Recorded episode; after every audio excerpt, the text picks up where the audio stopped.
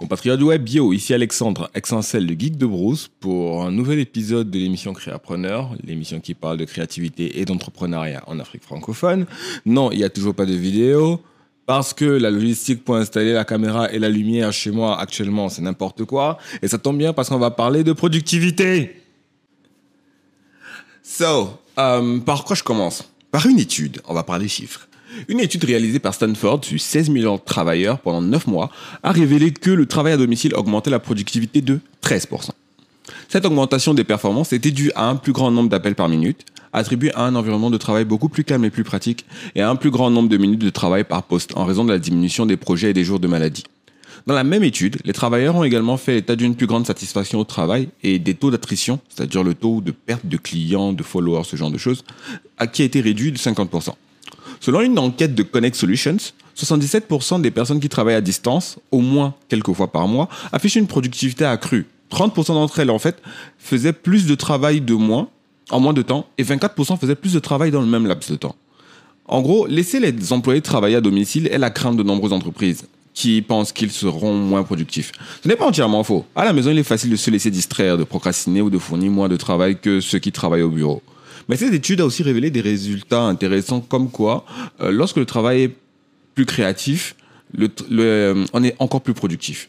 En bref, moins on impose de contraintes à une tâche, plus vite on la termine. Et c'est encore plus vrai depuis le Covid. Le travail à domicile est devenu plus facile et les logiciels de communication se sont améliorés.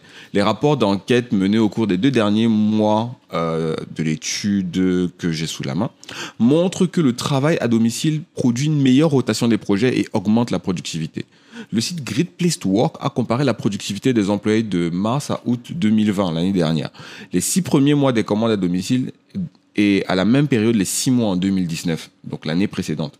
La productivité, la productivité du travail à distance était stable et augmentait en cas de travail à distance à domicile, selon une étude de deux ans portant sur 800 000 employés.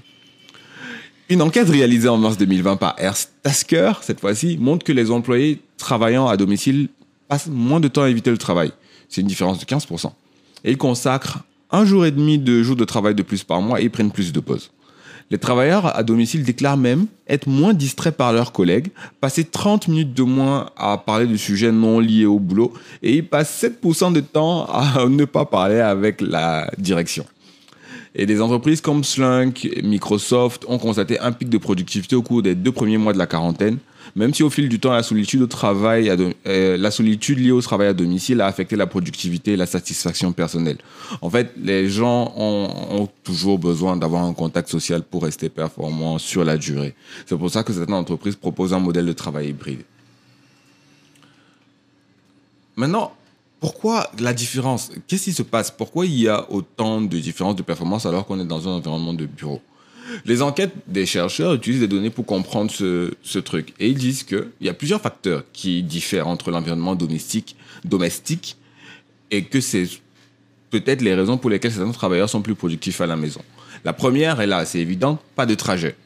Qu'il faille 10 minutes ou une heure pour se rendre au travail en voiture, le travail à domicile permet de gagner ce temps. Les employés peuvent commencer leur journée de travail beaucoup plus tôt et non pas à prendre le temps de se rendre au bureau en voiture. Euh, une des enquêtes, celle d'Airtasker, toujours, indique qu'en moyenne, un, un travailleur gagne 8h30 de temps libre par semaine en, ne se rendant pas au travail. Sur une année, ça représente 408 heures. Ne pas avoir de trajet signifie également avoir plus de temps pour soi, le jardinage, s'occuper, faire du sport, etc. Euh, il y a moins de pauses café, forcément. Les personnes qui travaillent à domicile parlent moins avec leurs collègues, quel que soit leur rapport avec le travail ou pas. Hein. 70% des gens considèrent que les relations sociales au travail sont importantes, euh, sont aussi importantes que l'accomplissement au travail. Mais le travail à domicile a réduit le nombre d'interactions sociales. Le fait de travailler à la maison permet aussi de faire plus d'exercices, comme je l'ai dit tout à l'heure. L'absence de trajet et le peu d'occasion de socialiser avec avec euh, les collègues, euh, crée du temps supplémentaire qui permet de s'en servir pour faire des exercices. Ceux qui travaillent à domicile déclarent même faire 30 minutes d'exercice de plus pendant la semaine de travail. Enfin, d'après Ask, 86% euh, des employés préfèrent travailler seuls lorsqu'ils essayent d'être aussi productifs que possible. Bref, passer du travail dans un environnement de bureau au travail à domicile est un changement important. Mais comment faire pour être productif à la maison? Comment faire pour rester concentré? Comment faire euh, pour savoir quand commencer et quand finir, comment ça affecte la vie de famille, c'est ce qu'on va voir tout de suite. Voici donc 10 conseils pour vous aider à maîtriser vos tâches et à respecter vos délais lorsque vous travaillez à domicile. Petit 1. Établissez un calendrier avec votre famille. Il peut arriver que vos enfants qui vont à l'école, pour ceux qui en ont, soient à la maison pendant la semaine de travail. Pour les parents qui doivent travailler à la maison, s'occuper des enfants peut rendre la lutte pour rester productif encore plus difficile. Si vous vous trouvez dans ce genre de scénario, il est important d'établir un horaire clair pour toute la famille. Réfléchissez à la façon dont vous pourriez coordonner vos horaires pour répondre aux besoins de garde d'enfants. Euh, peut-être que votre partenaire travaille le matin tandis que euh, vous travaillez plus tard dans la journée. Ou bien vous pourrez envisager de vous lever une heure plus tôt pour avoir plus de temps pour travailler pendant que la maison est calme. Cela pourrait contribuer à alléger votre charge de travail par la suite. 2 Créez votre propre espace de travail je, ne sais pas par où commencer pour vous dire à quel point c'est extrêmement important d'avoir un bureau vraiment chez soi, un véritable bureau, pas juste un bout de chaise, un bout de table avec, une nappe qui dépasse et du café versé partout. Non, un véritable espace de travail. Bien que ça puisse être tentant de travailler depuis le lit, le canapé, aménager un espace plus officiel. Peut-être qu'il s'agit d'un espace de travail improvisé dans la salle à manger, ou peut-être que vous disposez d'un bureau, d'un espace de travail réel dans la maison. Idéalement, votre espace de travail devra avoir une porte afin que vous puissiez vous isoler de toute distraction. Et il devra peut-être être équipé de toutes les fournitures et de tout le matériel dont vous pourriez avoir besoin à portée de main. L'ordinateur, imprimante, du papier, des écouteurs. Ah ça, des écouteurs. Et vous devez éviter de devoir vous lever à plusieurs reprises pour récupérer des objets dont vous pourriez avoir besoin. Ça ne ferait que réduire votre productivité. Pour donner un exemple, pour enregistrer mes émissions, j'ai mon ordinateur, j'ai mon micro, euh, tout est branché. C'est-à-dire quand je m'assois, je commence à bosser, je commence à enregistrer, je commence à faire tout ce dont j'ai besoin. J'ai pas besoin de me lever. Dans mes tiroirs, il y a toutes mes notes, il y a mes livres, il y a. Je n'ai absolument pas besoin de me lever. Si je me lève, je sais que je vais avoir du mal à revenir m'asseoir. Mais l'avantage, c'est que lorsque je vais m'asseoir, je vais avoir du mal à me lever. L'important, c'est d'avoir un environnement relativement complet pour ne pas avoir à bouger. Petit 3 levez-vous tôt et commencez directement à bosser. C'est tentant de faire la grâce matinée quand on sait qu'il n'y a personne qui nous attend au bureau. Mais si vous allez avoir du mal à rester productif, se lever tôt, c'est une très bonne stratégie pour démarrer. Mettez un réveil une heure ou deux heures avant euh, votre partenaire ou vos enfants, si vous en avez. Préparez-vous une tasse de votre boisson matinale préférée, comme dit matinale, hein, et plongez dans vos emails, vos actions à faire, les trucs les plus lourds que vous avez à gérer. Et vous allez pouvoir avancer dessus pendant que tout est encore calme. Petit 4. Faites des pauses. On ne peut pas travailler longtemps. Si vous voulez vraiment être productif, pensez à faire des pauses régulières et donner à votre esprit et à votre corps, du coup, le temps de se recharger. Toutes les heures environ, prenez au moins quelques minutes pour vous lever, remplir votre bouteille d'eau, caresser votre chien. Bref, quelques fois par jour, Faites également des pauses plus longues pour interagir avec les autres. Passez 20 minutes à jouer avec vos enfants, à jouer aux jeux vidéo. Hein. Faites une promenade avec votre pote, vos partenaires et ou votre chien dont j'ai parlé tout à l'heure. Parlez à vos parents pour voir comment ils vont. Changez un peu d'air, ça aide pour se ressourcer. Petit 5. Éliminez les distractions numériques. si vous êtes adepte de TikTok, Twitter, Facebook, Instagram, machin, et que ce n'est pas pour le boulot, bloquez ça, diminuez au maximum la distraction. Vous ne considérez probablement pas beaucoup les réseaux sociaux au boulot. Ça ne doit pas être le cas à la maison. Mais c'est difficile de tomber, c'est facile de tomber dans le piège. Un coup d'œil au commentaire d'un article, une notification à droite, et comme ça vous avez perdu une heure de travail. J'ai perdu deux heures sur TikTok sans me rendre compte. C'est n'importe quoi. Pour éviter que ces distractions numériques ne prennent le dessus, faites ce que vous pouvez pour les éliminer complètement. Supprimez les plateformes sociales de vos raccourcis, déconnectez-vous de tous vos comptes, désactivez les alertes et les notifications et mettez votre téléphone sur silence ou en mode machin dans une pièce de votre chambre lorsque vous essayez de travailler. Gardez les applications de médias sociaux pour le soir une fois que vous vous êtes déconnecté du travail de la journée. Petit 6 Fixez des heures pour la consultation des emails. À moins que votre travail ne vous oblige à consulter vos mails 24 heures sur 24 et 7 jours sur 7, fixez des moments pour les consulter. Si votre boîte de réception est constamment ouverte et visible, tous vos nouveaux messages peuvent devenir des distractions, comme les réseaux sociaux dont on parlait tout à l'heure. Ils peuvent vous éloigner de votre tâche, perturber votre concentration et prolonger le temps nécessaire à l'accomplissement de vos tâches, ou juste le temps nécessaire pour se reconcentrer.